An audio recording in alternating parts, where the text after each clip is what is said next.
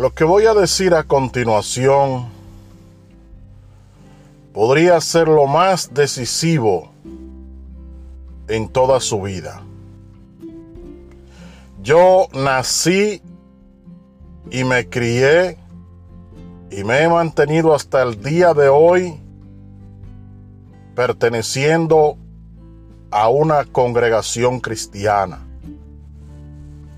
He vivido mi fe a lo largo y ancho de más de medio siglo.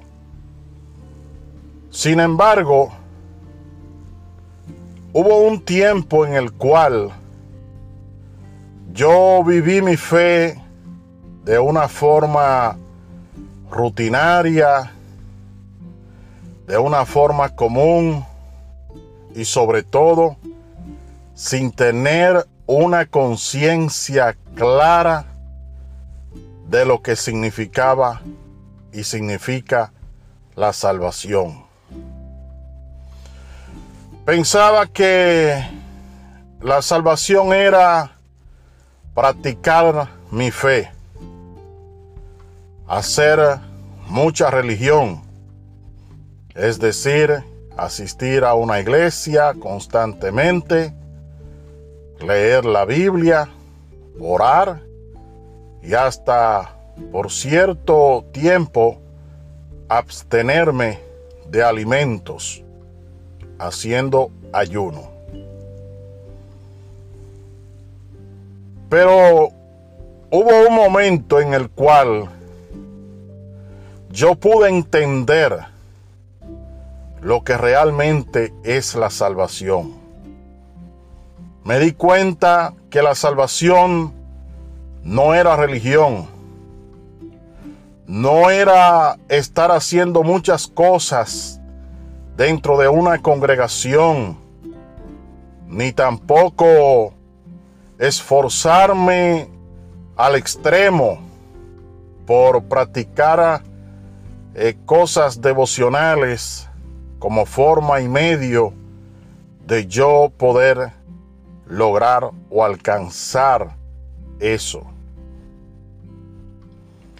Y lamentablemente durante mucho tiempo, durante muchos años, en las iglesias, los maestros religiosos, los pastores, los sacerdotes y los líderes espirituales han estado enseñando de manera equivocada lo que es la salvación.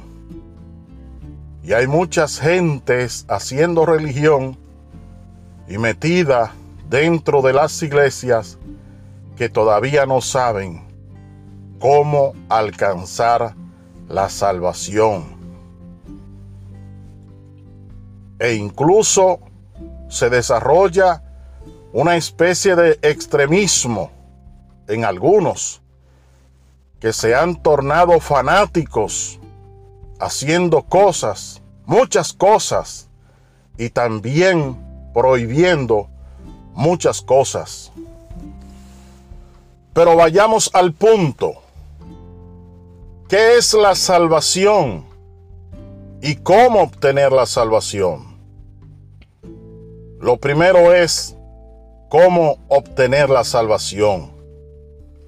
La salvación se obtiene de una manera sencilla y es simple y llanamente creyendo en Jesucristo como el Hijo de Dios, quien vino a esta tierra a morir en una cruz por los pecados de toda la humanidad. Creer en Jesús son las dos palabras clave. Ahí está todo el contenido necesario para lograr la salvación del alma, del espíritu y del cuerpo.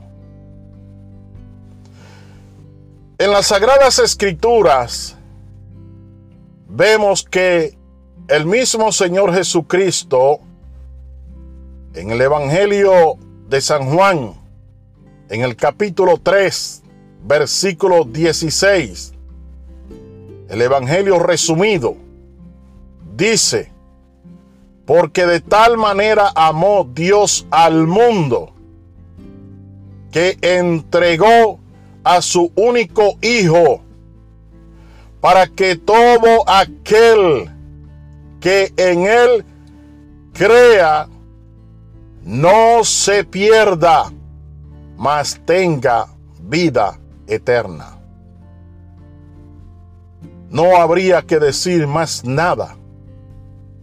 Ahí está de una manera clara, concisa y precisa lo que es la salvación, lo que se necesita para alcanzar la salvación, creer en Jesucristo. Luego el apóstol, cuando el carcelero de Filipo le pregunta qué debe hacer para ser salvo, el apóstol sencillamente le dijo, cree en el Señor Jesucristo y serás salvo tú y tu casa. Luego, cuando el protestantismo comenzó a desarrollarse por Europa y luego en Estados Unidos y América Latina, que empezaron los predicadores a recorrer todos estos países y naciones, ellos comenzaron a imponer ciertas normativas, ciertos métodos y reglas para que la persona pudiera ser salva. Es decir, lo llamaban a una plataforma, a un púlpito, le pedían cerrar los ojos, levantar las manos, repetir palabras, y luego en lo adelante le imponían una serie de cosas para que la persona pudiera ser salva. Y aún dentro de la iglesia comenzaban entonces con algunas enseñanzas, con algunos dogmas, a imponerle reglas que debían cumplirse para alcanzar la santidad. Y al alcanzar esa santidad era que se lograba entonces la salvación. La salvación no es complicada. La salvación es algo sencillo. Creer en Jesús, el Hijo de Dios. Cuando una persona cree de todo corazón, de manera sincera y de forma devota, en Jesucristo como su Señor y Salvador, puede que el tiempo ni siquiera le dé la urgencia para ir a una iglesia, para tomar una Biblia y leerla, ni siquiera para orar. Sin embargo, esa persona ya por haber creído en Jesucristo en su corazón, esa persona es salva. Porque eso es lo básico. Ahora bien, una cosa no quita la otra. Cuando una persona ya tiene a Jesús con su fe en su corazón, entonces es natural que esa persona va a comenzar a producir la vida en Dios.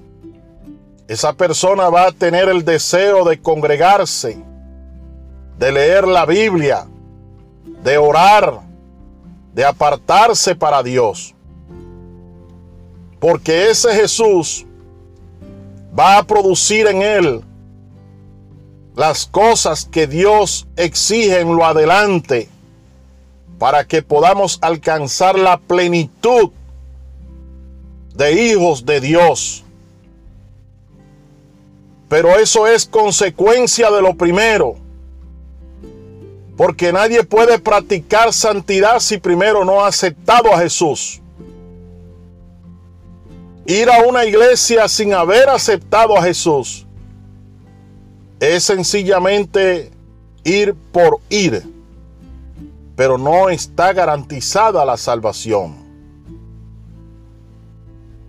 Más fácil se salva una persona y de hecho se salva habiendo aceptado a Jesús y no ir a una congregación por la razón que fuere.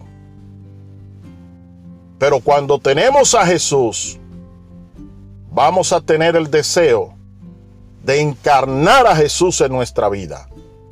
Es decir, de vivir la vida como la vivió Jesús. De hacer las cosas que hizo Jesús. De vivir para Él. Porque ese Jesús está en nosotros y nosotros creemos en Él y sentimos gran devoción por Él y vamos a querer vivir como Él. De modo que para salvarse, lo que tienes que hacer ahora mismo es simplemente abrir tu corazón a Jesús y decirle, yo creo en ti. Aceptarlo de corazón y comenzar a vivir la vida para Él. Que Dios te bendiga grandemente en esta hora y espero que esta palabra sea de gran impacto para tu vida, desde ahora y hasta la eternidad. Paz para todos en el nombre del Señor, Pastor Samuel Santana.